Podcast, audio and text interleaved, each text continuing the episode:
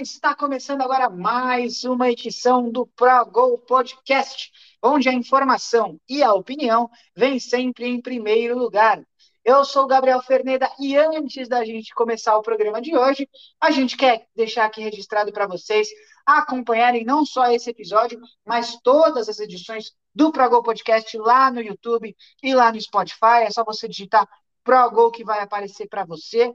A gente que também está presente no Instagram, no arroba ProGolOficial. E você que também pode mandar a sua dúvida, a sua sugestão, a sua mensagem para a gente no e-mail no progol21 arroba gmail.com. E me acompanham no programa de hoje dois especialistas do mundo da bola, dois especialistas do mundo do futebol internacional, Bruno Finardi e Vitor Cinzento estarão comigo para comentar o que de mais importante aconteceu e vai acontecer no mundo da bola nessa última semana.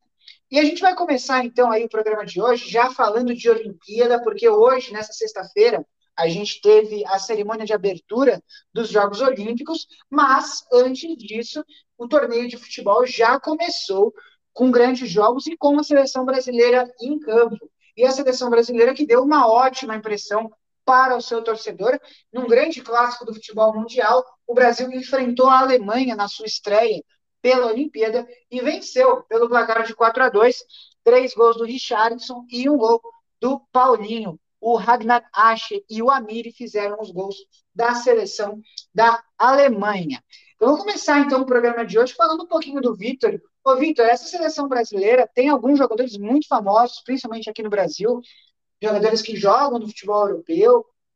O Richardson e o Paulinho que fizeram os gols são exemplos disso. Você tem outros nomes também, como Anthony, como Matheus Cunha, e por aí vai. É uma lista bem conhecida, além de alguns veteranos, como o goleiro Santos e o Daniel Alves. Essa estreia para você da seleção brasileira te empolgou? Você gostou do que você viu ali do Brasil em campo? Olá, muito obrigado, Gabriel Ferneda, pela palavra. Seja muito bem-vindo, você, cara amigo ouvinte que está aqui com a gente. E assim, eu olho para essa seleção brasileira e eu penso que era para ser assim todo jogo, sabe? Não desse jeito, né? Óbvio, com esse aperto que foi contra a Alemanha que a gente viu. Mas era para ter essa liberdade, essa desenvoltura dentro de campo em qualquer jogo. Parece que pelo fato das Olimpíadas não terem um valor esportivo para a UEFA ou para a FIFA, os jogadores jogam um pouco mais despreocupados, sabe? Sem tanto peso em cima das próprias costas. E deu para ver que a seleção jogou muito tranquila. Assim, aliviou, meu, a bola parecia leve entre os passes. O único problema mais foi na finalização mesmo, que tirando o Richarlison, Deus é mais quanto gol perdido. Mas o Brasil soube rodar muito melhor a bola, criou muito mais oportunidades. Foi uma seleção mais vistosa do que a seleção principal, por exemplo, que não cria tantas oportunidades. Isso se deve também ao a formação escolhida pelo André Jardine, Talvez, porque você ter ali um 3-5-2 dando liberdade para seus alas, tanto o Daniel Alves quanto também o Guilherme Arana, facilita toda essa criação e eu acho que é uma coisa que o Tite deveria testar pelo menos uma partida para ver como se sai.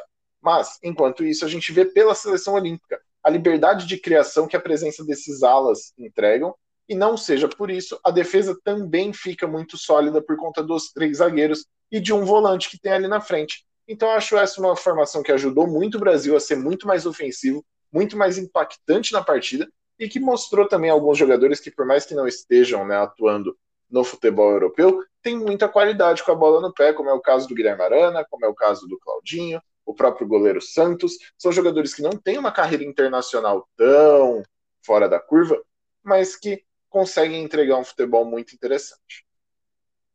É, e falando de gols perdidos, Vitor, você citou aí a, quantidade de gols perdidos pela seleção brasileira nesse jogo. É, eu quero saber do, do Bruno. O Bruno, uma vitória de 4 a 2 é, pela atuação, me pareceu bastante convincente. É, o Brasil faz 3 a 0 mas perde muitos gols e a Alemanha voltou para o jogo, fez dois gols em sequência, o jogo ficou 3 a 2 e aí no finalzinho que o Brasil foi garantir a, a, sua, a sua vitória lá com o gol do Paulinho. É, você acha que ficou pouco para o que foi o jogo, pelo que a seleção brasileira jogou?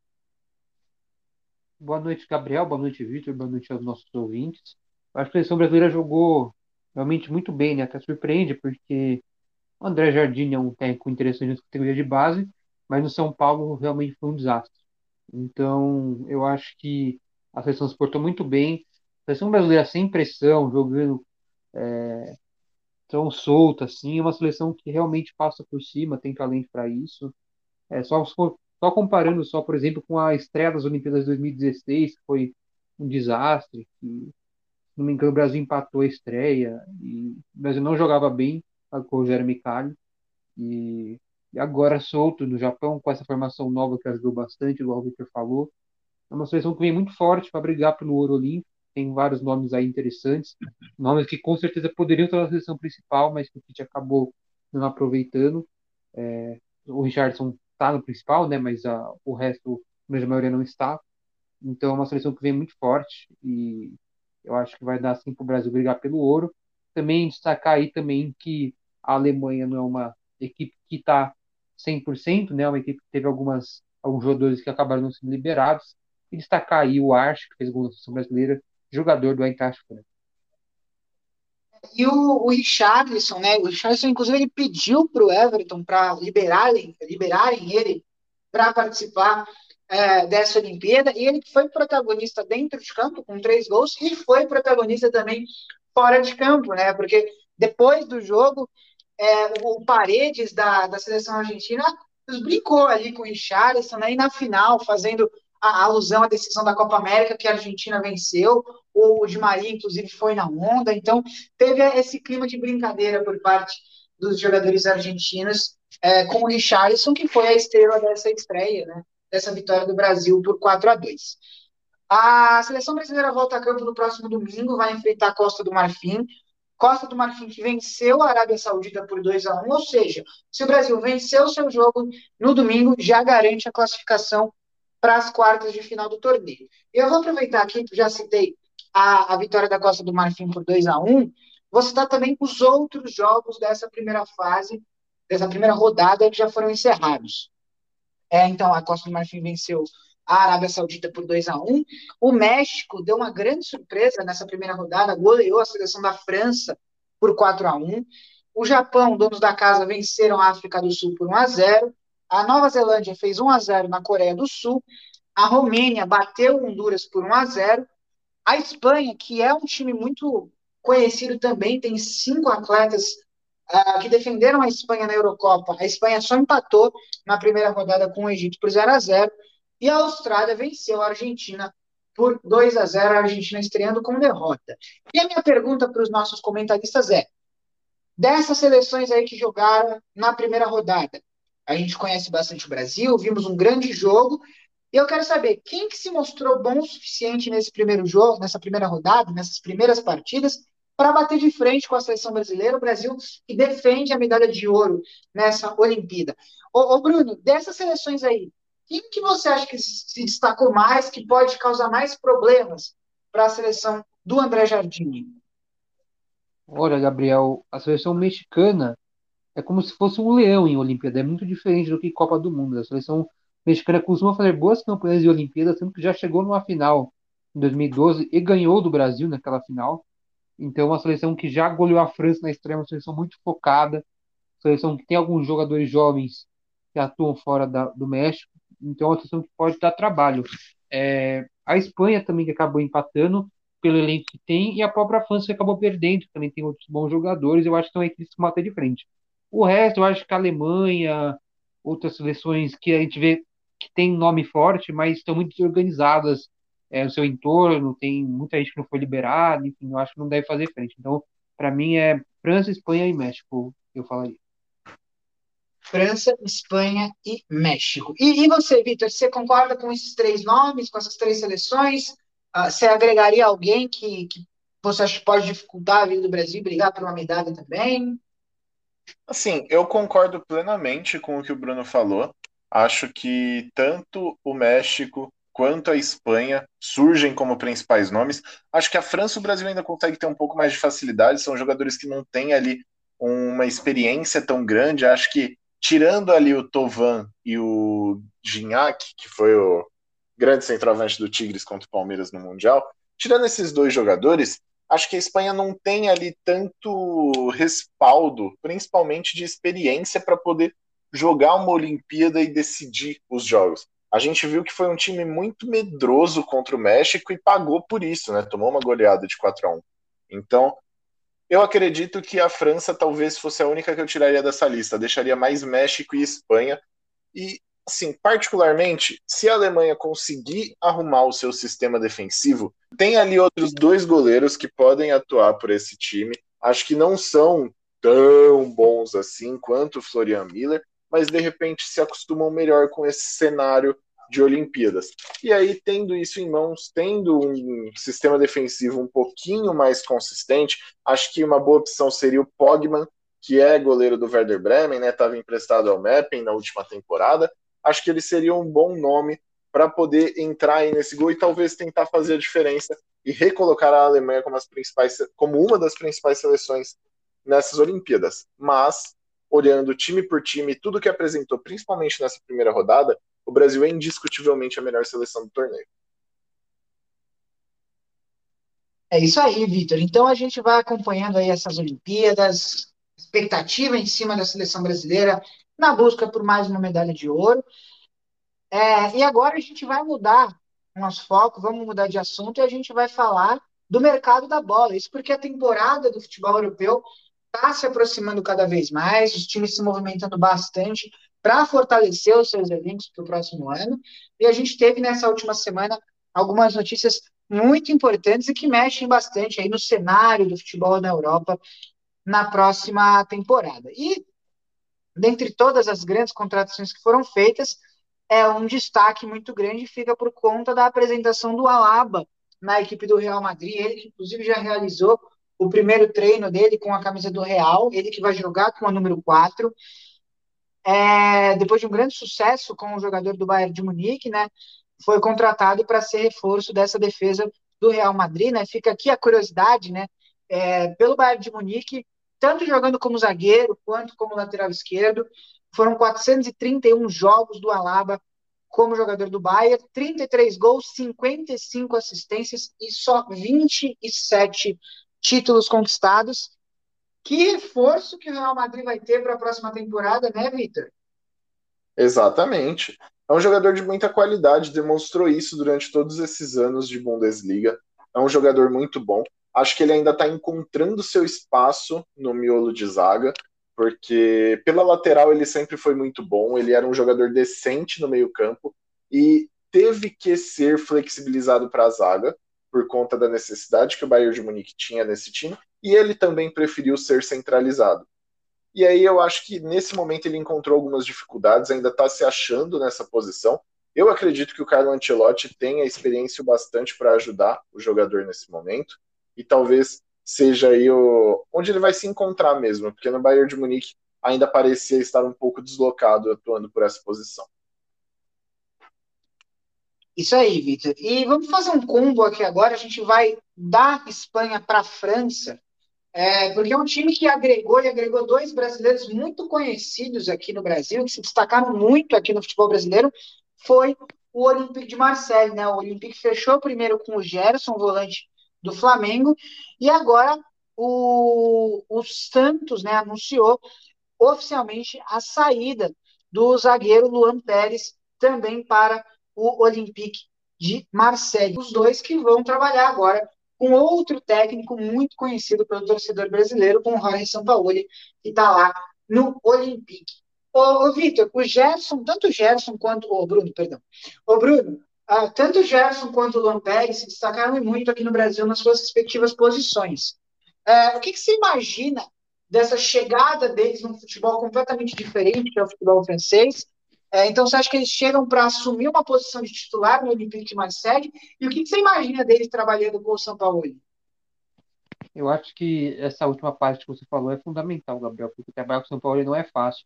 Tem jogadores que são estrelas com o São Paulo, caso do Vargas, é, seleção do Chile, e outros jogadores que não se destacam tanto, que acabam brigando com ele, que acabam não se mantendo. O Atlético Mineiro teve vários jogadores assim que não se encaixavam no São Paulo. É, Posso até citar o goleiro Vitor do Atlético, né? Que acabou virando reserva depois que não veio jogar com os pés, enfim, esse tipo de coisa. Eu acho que ele tem toda a condição de se destacar. Eu vejo mais espaço para o Gerson no, no, Olympique de Marseille. Eu sei que o Olympique de Marseille tem vários meias ali, Mas o Gerson pode jogar tanto mais avançado como mais recuado. Então, eu acho que é um jogador assim muito diferenciado que pode se encaixar muito bem no futebol francês. O Luan Pérez é um jogador também muito, muito bom, mas não se destacou tanto. É um jogador que todo mundo vai lembrar ali com uma dupla de zaga com, o Veríssimo na Libertadores. Então, é, eu acho que o Luan Pérez ele pode, deve ser titular no primeiro momento do Olympique de Marselho, mas para jogar em alto nível na Europa vai ter que evoluir um pouquinho é, a parte técnica dele, não com a parte com bola, porque eu acho que tem um jogador que passa bem a bola, mas principalmente a parte da defesa. É, aqui no Brasil a gente tem o Santos se desfazendo né, da sua defesa, o Veríssimo foi para o Benfica e agora o Juan Pérez fechando o contrato com o Olympique de Marseille. É, uma outra notícia importante que movimentou bastante o mundo da bola recentemente foi a, a chegada do Depou, né, o Rodrigo Depou, que foi um cara que se destacou muito na Copa América aqui no Brasil, com a seleção argentina, fez uma grande final contra a seleção brasileira no Maracanã, onde a Argentina venceu por 1 a 0 e foi a campeã. O, o que até então atuava pela Udinese, se transfere para o Atlético de Madrid, o atual campeão espanhol, se reforçando para tentar o bicampeonato espanhol.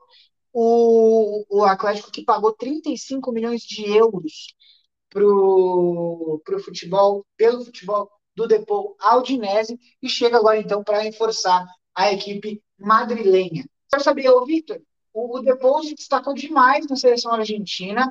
É, o Atlético de Madrid vem mais forte. Acho que o Depou consegue ajudar a ser uma boa peça aí para esse time de Madrid?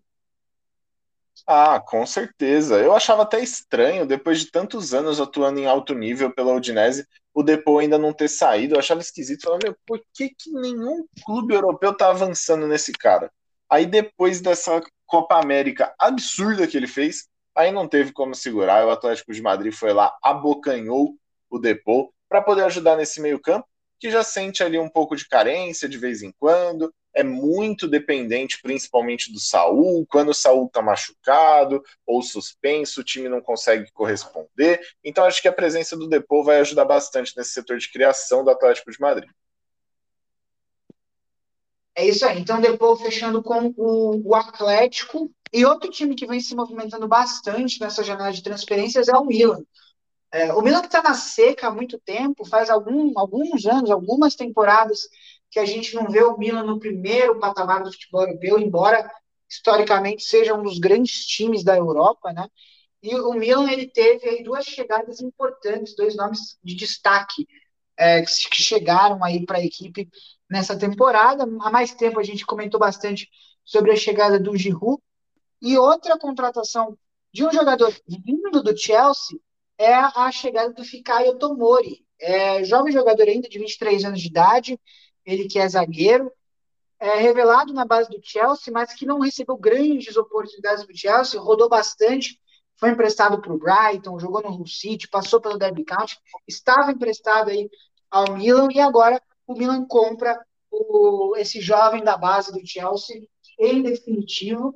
É, eu quero saber do, do Bruno. Bruno, é, o Milan comprando dois jogadores pertencentes ao Chelsea, fazendo escola à equipe do Chelsea, são dois nomes que chegam, que você acha que podem ser importantes nessa reconstrução que o Milan vem passando para tentar retomar um, um, protagonismo europeu que não tem há alguns anos já? Olha, Gabriel, antes de tudo, eu preciso falar uma coisa, uma coisa que eu não entendo. O Giroud, ele fica trocando de clube. Ele fica falando que ele quer ser o principal jogador, o principal jogador titular. Ele acha que no Milan isso vai acontecer, sendo que tem o Ibrahimovic lá, que ainda joga um grande nível. Então eu não vejo nexo nessa, essa, nessa troca, nessa, nessa busca dele. Ele queria ser titular no Arsenal, não era. Queria ser titular no Chelsea, não era. E Milan vai ser reserva de novo. Porque o Ibra vai ser o titular. Então, Acho que o Giroud pode, pode fazer aqueles gols que ele faz lá, sai do nada, assim. É um jogador não é espetacular, mas também não é ruim. Pode conseguir uma vitória ou outra, mas acho que não é um jogador que leva o patamar do Milan. Acho que deixa o Milan no mesmo patamar que está. Já o Tomori, o Tomori é um jogador eu conheço muito bem ele. Ele chegou a jogar muito tempo na época do Lampard no Chelsea. Estava emprestado no próprio Milan na temporada passada e o Milan exerceu a opção de compra. É um zagueiro promissor, jovem, que é, pode sim ajudar essa zaga do Milan. É, se evoluir um pouquinho mais, consegue aí, quem sabe, fazer uma grande zaga junto com o Romagnoli. E, e vamos fechar essa nossa movimentação do mercado da bola é, para falar de mais uma chegada ao campeonato francês, né? O, o Nice é, fechou o empréstimo do Justin Kluivert, é, jovem jogador, 22 anos de idade, ele que é ponto esquerda, revelado pelo Ajax, teve uma passagem é, de mais destaque, podemos assim dizer, é, pela Roma, chegou a ser emprestado na última temporada para o Leipzig, da Alemanha, e agora ele chega de empréstimo para o Nice, do futebol francês, com opção de compra, né? Então, ele tem contrato com, as, com o clube italiano até 2023, e agora, segundo o que foi divulgado pela imprensa francesa, né? É, esse contrato tem, então, uma, é um empréstimo com opção de compra por parte do Nice. O, o Kluivert, que é filho do Patrick Kluivert, né, jogador que atuou durante um tempo na seleção holandesa, passou pelo Barcelona, ele chega, então, aí para reforçar o Nice. Ô, ô Vitor, um jogador ainda muito jovem, né, ainda é, tentando buscar a sua ascensão, se destacou durante um tempo no Ajax, foi para Roma, teve algumas oportunidades como titular, depois foi emprestado e agora chega é, a mais uma oportunidade aí de empréstimo. Ele que foi é, esteve na lista ali da 442 de um dos melhores jogadores jovens do ano de 2017. É, o que, que, você acha que chega para o Nice? O que, que o Nice pode esperar dessa chegada do, do Kluivert? Então, assim, eu sou uma pessoa um pouco crítica ao futebol do Kluivert, porque não me agrada tanto.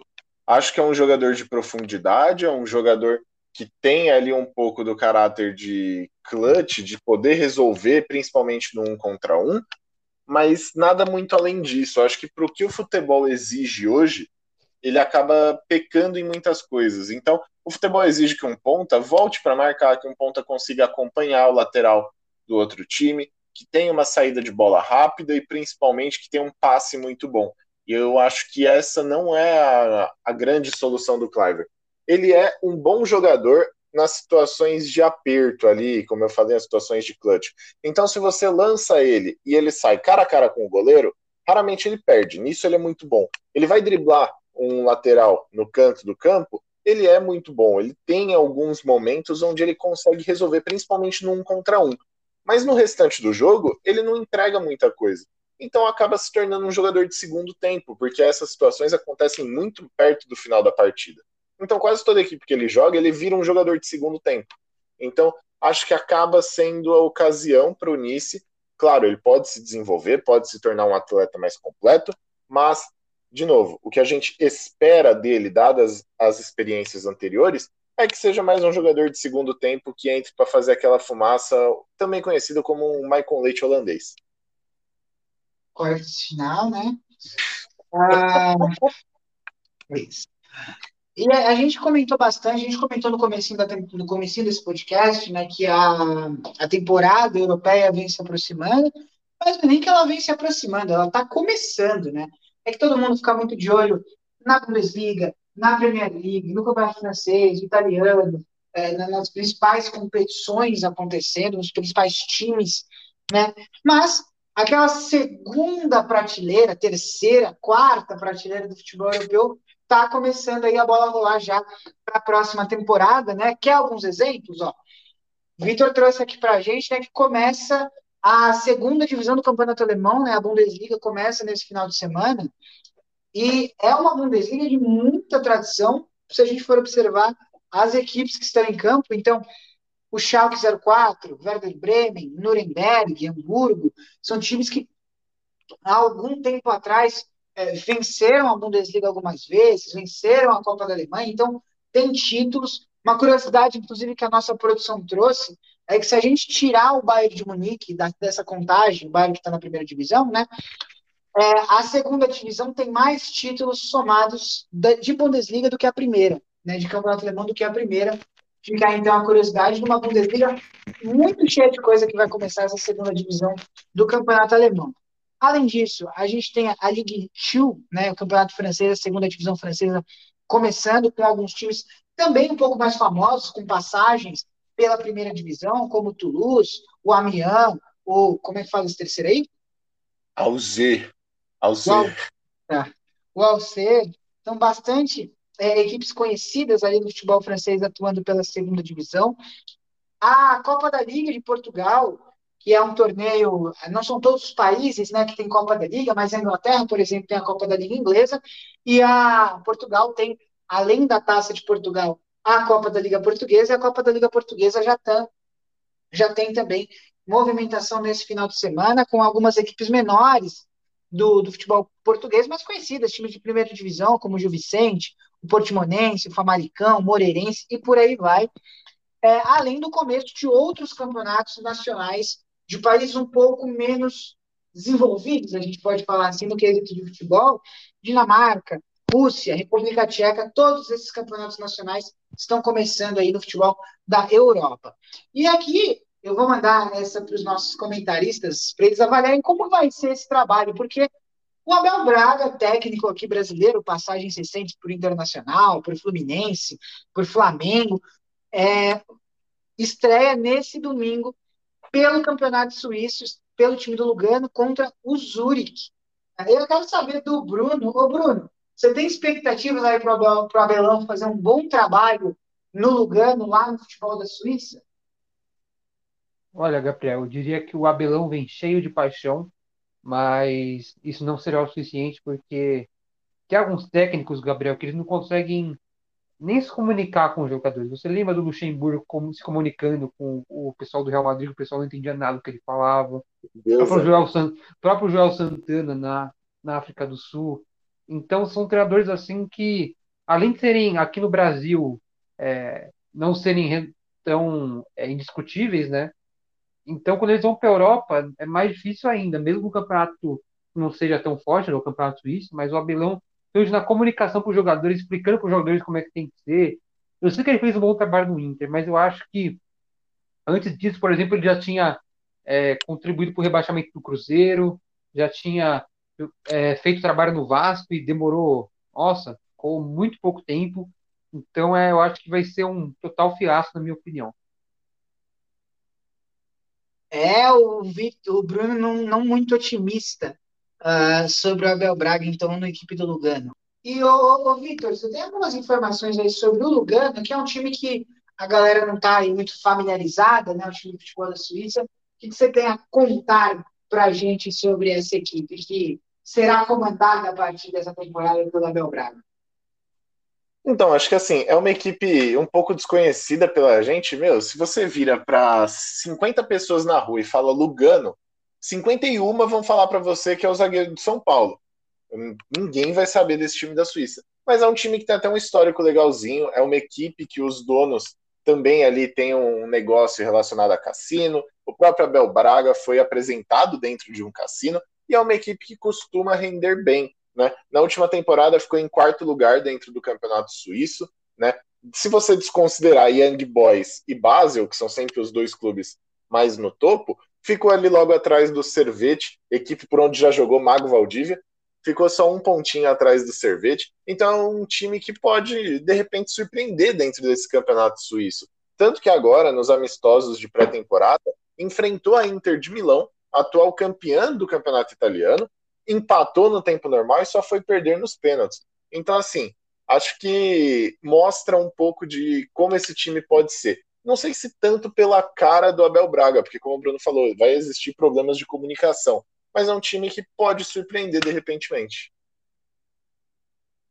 É isso daí. E a gente vai começar agora a nossa série para analisar alguns pontos dos principais campeonatos de futebol da Europa que começam daqui a pouquinho. Então, todo mundo muito animado para o começo da Champions, para o começo da Liga Europa, tem campeonato espanhol, francês, inglês, italiano, alemão, tá tudo vai começar aí, é que, e é aí que o fã de esporte, que o fã de futebol europeu mais gosta, o período que ele mais gosta, e a gente vai começar agora uma prévia analisando alguns dos principais times, pontos de cada um dos principais campeonatos europeus, e a gente vai começar no episódio de hoje falando da Bundesliga, falando do campeonato alemão. É, se a gente parar para olhar o campeonato alemão nos últimos anos, se a gente pegar os últimos nove anos, a gente vai ver o nome de um time na primeira posição. E de mais ninguém. Né? O Bayern de Munique vem de nove títulos seguidos, campeão entre 2012 e 13 até a temporada 2021. a última equipe que conseguiu superar o Bayern de Munique foi o Borussia Dortmund, que foi bicampeão nas temporadas 10, 11 e 11, 12, mas desde então são nove títulos consecutivos do Bayern de Munique, e o Bayern, se você quiser ir um pouquinho mais longe, ganhou 10 dos últimos 12 campeonatos. Então, se a gente quer definir o que é monopólio, o que é domínio em algum determinado campeonato, a gente pode olhar para o campeonato alemão e falar: ah, tá aqui o predomínio de uma equipe sobre as outras, e é o Bayern de Munique que vem sobrando nos últimos anos. É, e eu vou começar lançando aqui para os nossos comentários. Eu quero saber do Bruno. É, vem o Deca campeonato seguido? Você acha que o Bayern tá segue? Teve algumas saídas, né? A gente comentou a própria saída do Alaba, mas você acha que o Bayern de Munique segue muito melhor que os outros e com um caminho livre para conquistar o décimo título seguido, Bruno? Olha, Gabriel, fácil não vai ser. Mas eu acredito que o Bayern vai levar de novo. É até um palpite que eu faria se eu apostasse. Eu não aposto, não faço as apostas esportivas, mas se eu apostasse, eu colocaria porque o Bayern tem um elenco principal melhor do que os outros. Eu vejo assim, o Borussia agora perdeu o Sancho, por exemplo, vai sentir muita falta dele. O Leipzig agora vai ter um técnico novo, assim como o Bayern, mas o Leipzig ainda não foi aquele time assim dominante, assim, aquele time que é, já brigava é, por grandes competições, tanto que o até o Vitor pode me completar aí. O Leipzig teve algum título até agora, desde que foi para a primeira divisão alemã, ou de alguma Copa, porque é um que a gente, é, porque a gente vê esse time aí brigando muito, mas não conseguindo título, né? Quase que um, um Tottenham alemão. Mas então eu acho que o Bayern vai ganhar com facilidade esse título alemão novamente esse ano, porque eu vejo ainda grandes nomes ainda no elenco, acho que é um time assim estrelado e que pode dar é, trabalho nas competições europeias. O, o grande problema é o elenco, né? O banco de reserva se alguém se machucar. Mas até aí é nesses casos que às vezes surgem aí grandes jovens, grandes jogadores. O futebol alemão tem essa característica, né? Muitas vezes a Alemanha ganhou uma Copa do Mundo com bons nomes, mas sem um grande destaque individual. São equipes que geralmente apostam muito mais num coletivo forte do que num grande destaque, né? Individual. É, ô, ô Vitor, e geralmente a gente fala bastante do Bayern como esse time multicampeão e que recentemente, não me engano, sobra para ninguém. É, mas geralmente a gente tem uma sombra nas últimas temporadas, que é uma sombra um pouquinho para trás, a gente pode assim dizer, mas que é o time que todo mundo considera há alguns anos também a segunda força é, do futebol alemão, que é o, o Borussia Dortmund. O Borussia Dortmund, que é, já havia sido campeão da Champions nos anos 90, reaparece no começo dessa década de 2010 com um trabalho espetacular do Jürgen Klopp, conquistando o bicampeonato alemão, venceu o Copa da Alemanha, foi até a final da Champions. E desde então, pode não brigar por título toda a temporada, mas está sempre ali, primeiro, segundo, terceiro, sempre fica ali e é considerado por muitos é, o segundo melhor time da Alemanha, tanto pelos resultados quanto pelo nível de elenco. Né? A gente olha para o elenco do Borussia Dortmund, a gente vê Marco Reus, a gente vê Haaland, até a última temporada tinha o Sancho, a gente vê o Witzel, e por aí vai. São jogadores que são titulares de suas seleções, e é um time que, como que você vê a Muralha Amarela para essa temporada, um time que é o atual campeão da Copa da Alemanha, é, com esses nomes que tem, com a chegada do técnico que era o técnico do Borussia Mönchengladbach, aonde esse time do Borussia Dortmund pode chegar nessa temporada da Bundesliga? Bom, acho que assim, se você chega para mim e fala, olha, vai entrar em campo o Borussia Dortmund que terminou a última temporada, eu viro para você e falo que esse time vai ser campeão.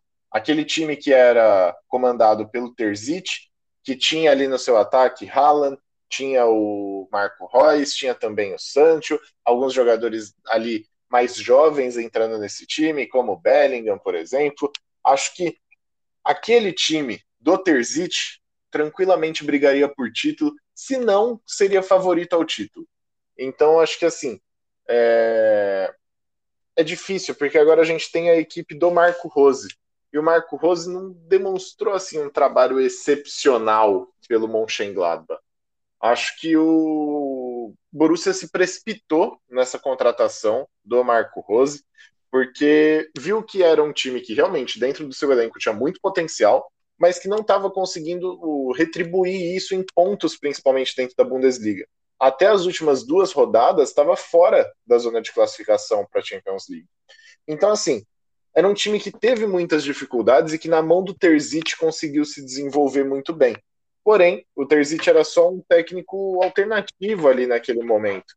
Ele não, é, não veio para ser definitivo, ele era um auxiliar técnico e que foi alçado ao cargo de treinador. Tipo assim, ah, fica aí até o final da temporada, se der certo, já tem o Rose, se não der certo, já tem o Rose também.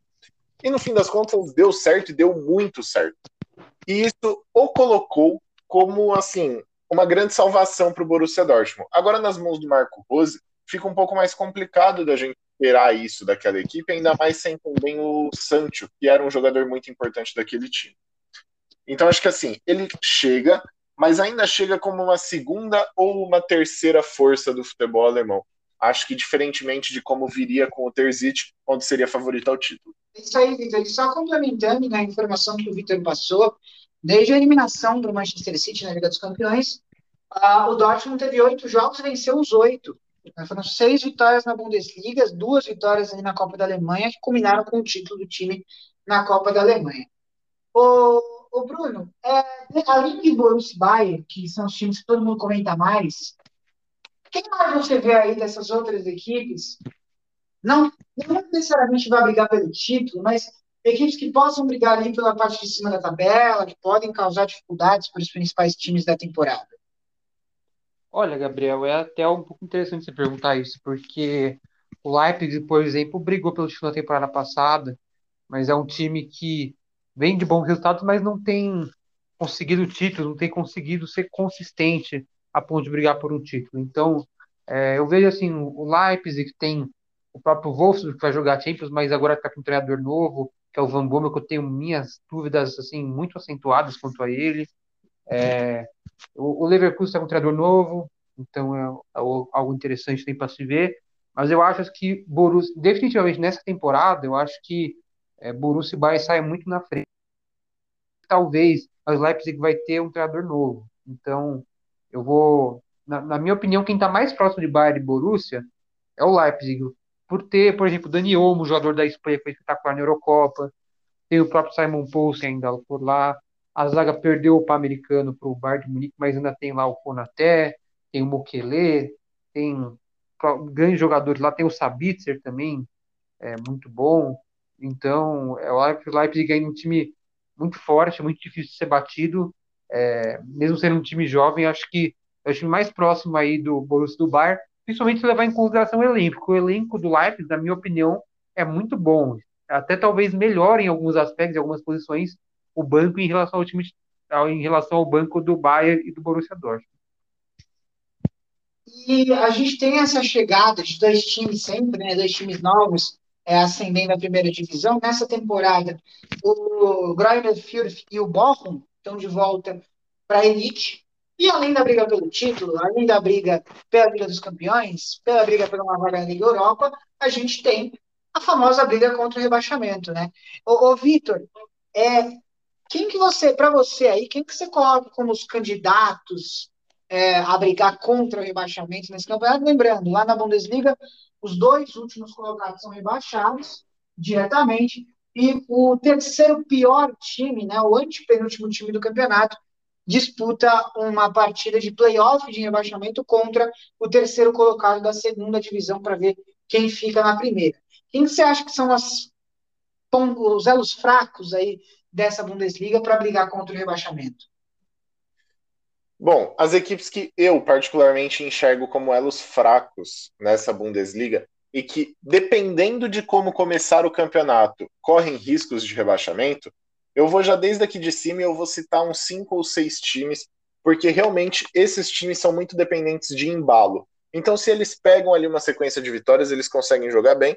Se eles começam mal, eles tendem a continuar mal. Então, é, por exemplo, o Hoffenheim, que é uma equipe que desde a saída do Nagelsmann não conseguiu mais desempenhar tão bem. Também temos a equipe do Mainz, que ano passado teve alguns destaques, mas todos já foram comprados, então a equipe acabou ficando carente de destaques pessoais e isso pode levar a um rebaixamento.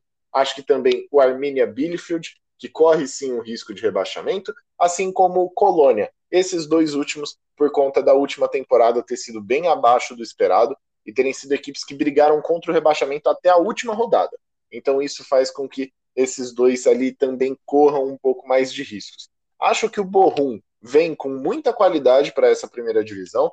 É uma equipe que teve um desenvolvimento muito bom no último ano, foi predominante na segunda Bundesliga e que pode fazer a diferença. O Greuther Fürth ainda é um pouco complexo da gente olhar para essa equipe. É uma caixinha de surpresas. Pode vir algo muito bom ou algo completamente decepcionante, porque também teve alguns jogadores muito bons que saíram da equipe para essa temporada. É isso daí. E a gente vai ter uma grande Bundesliga, né? O futebol alemão, é, a gente fala muito do domínio do Bayern de Munique, que realmente é, é algo que vem chamando a atenção nos últimos anos. É, mas de uma maneira geral, né, você tem aí é, equipes que costumam jogar de uma maneira muito coletiva, que costumam jogar é, sem muitas vezes sem focar num grande destaque individual. É, e algumas vezes isso, isso acaba é, tornando né, essas partidas mais atrativas e a gente vai ter aí um campeonato com muitas coisas bacanas para acompanhar, né? E só para fazer justiça aqui, né? A, a gente tem também aí muitos times alemães representando a Alemanha nos torneios internacionais. Uh, Bayern de Munique, Leipzig, Borussia Dortmund e Wolfsburg vão jogar a, a edição da, da Champions League da temporada 21-22, enquanto o Eintracht Frankfurt e o Bayern Leverkusen vão defender as cores da Alemanha no cenário europeu lá na Liga Europa. E além, de, eu queria fechar esse nosso assunto Bundesliga, essa nossa prévia é, de favorito da Bundesliga, perguntando, Vitor separou para gente é, dois destaques aí de duas equipes que não estão ali no top 3, mas que também não estão brigando pelas últimas posições, pelo menos a priori. Quero saber do Vitor aí quais são esses dois destaques que ele traz para gente para essa Bundesliga. Assim, o principal destaque, acho que a equipe que pode surpreender, principalmente nessas primeiras rodadas, é o Union Berlim.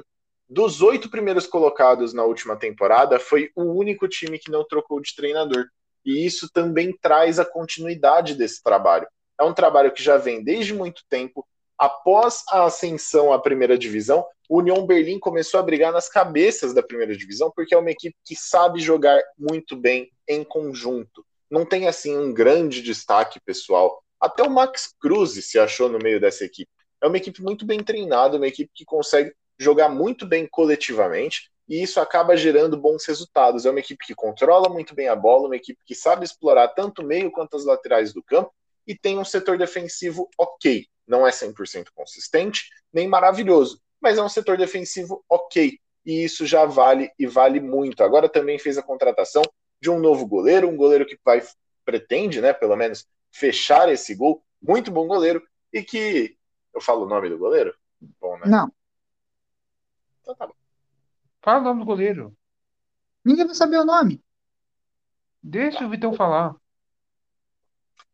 E agora também, né, para poder ajudar principalmente nesse setor defensivo, fez ali a contratação do Frederic Hoynol, vindo do Eintracht Frankfurt, muito bom goleiro, um goleiro que era muito promissor defendeu durante um tempo ali a equipe de Frankfurt, mas que depois, com a chegada do Kevin Trapp, acabou indo para as reservas e não necessariamente conseguiu desempenhar todo o futebol que se esperava dele, e agora ganha essa oportunidade no Union Berlim e pode ajudar a equipe a ter um desenvolvimento muito importante nesse começo de campeonato, principalmente, já que as outras equipes ainda podem estar um pouco bagunçadas por conta da troca de treinadores. E além também do Union Berlim, como eu já citei anteriormente por conta do Ruino, tem o Eintracht Frankfurt, que é uma equipe que nos últimos anos já vem surpreendendo bastante. Não era um time que figurava as primeiras posições da Bundesliga, sempre era uma equipe que ficava naquela balança, sobe, desce, sobe, desce, primeira, segunda divisão, primeira, segunda divisão, primeira, segunda divisão. Conseguiu manter uma estabilidade ali a partir de 2015, começou a manter uma estabilidade dentro da Bundesliga, e desde então só tem crescido. Na última temporada quase agarrou uma vaguinha para a Champions League, mas o Borussia Dortmund passou ali na penúltima rodada e conseguiu sua vaga. Então é uma equipe que surpreende nos últimos anos e que tem tudo para continuar surpreendendo. Fez a contratação do Rafael Santos Borré para poder atuar como seu centroavante. Provavelmente não vai ser o centroavante principal dessa equipe, mas é um nome importante e que, acompanhado de outros jogadores dessa equipe, pode sim surpreender nesse início de campeonato sob o comando do Glasner, que é um ótimo treinador e que sabe atuar muito bem como uma equipe, não só como um destaque pessoal. Ô, Vitor, você, é, você esqueceu que o Eintracht Frankfurt é um time que perdeu o treinador e na temporada passada chegou até a perder para o Schalke, Vitor. Na última temporada realmente perdeu para o Schalke. Teve ali esse breve deslize na penúltima rodada, perdendo para o Schalke, mas foi aquilo que os jogadores falaram quando saíram de campo. Se uma equipe rebaixada tinha mais vontade de jogar bola do que uma que estava brigando por Champions League, é porque não merecia a vaga. É, Vitor, mas outra coisa também importante de falar é que o time perdeu o André Silva, o segundo artilheiro da Bundesliga depois do Lewandowski, e agora o time contratando Borré para substituir, vai substituir a altura, é um time que você coloca fé, eu acho que a Eintracht não vai nem chegar na, na Champions não, viu, Vitor? Nem na Liga Europa. Então, é uma equipe que sabe se reinventar, criar novas fórmulas, principalmente dentro desse ataque. Esse ataque já foi muito carente, principalmente de um centroavante, até que houve ali a chegada do Sebastian Haller, se não me falha a memória, em 2018. E, consequentemente, às vezes encontra alguns jogadores que não têm tanto brilho assim. Por exemplo, o próprio Ragnar Asch, que é um jogador muito jovem que está disputando as Olimpíadas, fez gol no Brasil, estava jogando pelo Sparta Rotterdam mas não teve tantas oportunidades na última temporada justamente por conta do André Silva e também do Jovic, que estava na reserva da equipe. Então ele acabou não tendo tantas oportunidades, mas é um centroavante muito bom, tem muito a se desenvolver e pode ser o próximo nome desse ataque do Eintracht Frankfurt. Caso não encontre uma solução nesse ataque, ele também tem meios campistas muito bons que podem ajudar nesse setor e fazer gols, além de um jogo aéreo muito forte com o brasileiro Tuta e com o austríaco Martin Hinteregger. É, última pergunta, Vitor. É, você vê assim, principalmente na Alemanha, é, assim, tem outros campeonatos que acontecem muito isso também, mas principalmente na Alemanha, até algo parecido com a Holanda, você vê que muitos times, é, o próprio Eintracht são times de exportação, times que é, vê, fazem algum jogador que está embaixo destacar para logo vender e contratar outro. Você acha que você não acha que é uma mentalidade é, uma pessoa, de um time que não quer ganhar títulos? Exatamente, existe bastante isso, principalmente no próprio futebol alemão, como você falou no futebol holandês também. São times que compram barato para vender caro. A desculpa que o Eintracht Frankfurt dá e todos os seus dirigentes é de que isso é um projeto a longo prazo para a partir de 2023 mais ou menos começar a brigar dentro do mata-mata da Champions League. E realmente a equipe tem crescido sempre de patamar, é difícil diminuir a qualidade da equipe está sempre aumentando. E a última temporada foi uma amostra disso, quase beliscou ali uma vaguinha para Champions League e tem tudo para continuar esse crescimento. Acho que é um, pro, é um programa de longo prazo e que pode começar a colher frutos em breve. E com essa opinião altamente clubista do Vitor, Vitor que é torcedor da Eintracht, você que está ouvindo é, ficar sabendo, a gente vai encerrando aqui mais uma edição do ProGol Podcast. Quero agradecer demais a sua, a sua audiência, quero agradecer muito também ao Bruno e ao Vitor pela participação. Bruno, muito obrigado por estar aqui presente conosco novamente. Muito obrigado, Gabriel. Obrigado, Vitor. Espero que você, é, vocês dois tenham aí uma semana, final de semana abençoada e que tenhamos aí grandes jogos nas Olimpíadas. E também quero agradecer demais aqui a presença do Vitor mais um dia aí com as suas opiniões. Vitor, muito obrigado pela sua participação. Ah, claro, eu que agradeço. É sempre um prazer imenso estar aqui no ProGo Podcast. É assim, incrível poder estar aqui com vocês, principalmente falar de um campeonato maravilhoso igual o campeonato alemão. E eu, Gabriel Fernanda, me despeço muito de você. Muito obrigado por mais essa audiência especial que você vai dando, essa força que você vai dando aqui para o ProGol Podcast. Não se esqueça, hein, você pode acompanhar todo esse episódio de novo e também todas as outras edições no nosso Spotify, no nosso YouTube. É só você ir lá e escrever ProGol, que vai aparecer para você todos os nossos episódios. A gente também está presente no Instagram, arroba ProGolOficial, e você pode sempre também mandar a sua crítica, a sua sugestão, a sua mensagem para a gente no nosso e-mail progol21@gmail.com. Com. Me despeço de vocês nessa semana. A gente se vê de novo semana que vem com muitas novidades sobre a Olimpíada, movimentações aí no mercado da bola, mais umas prévias aí dos campeonatos europeus que estão se aproximando cada vez mais. A gente se vê na semana que vem. Muito obrigado e até a próxima. Tchau, tchau.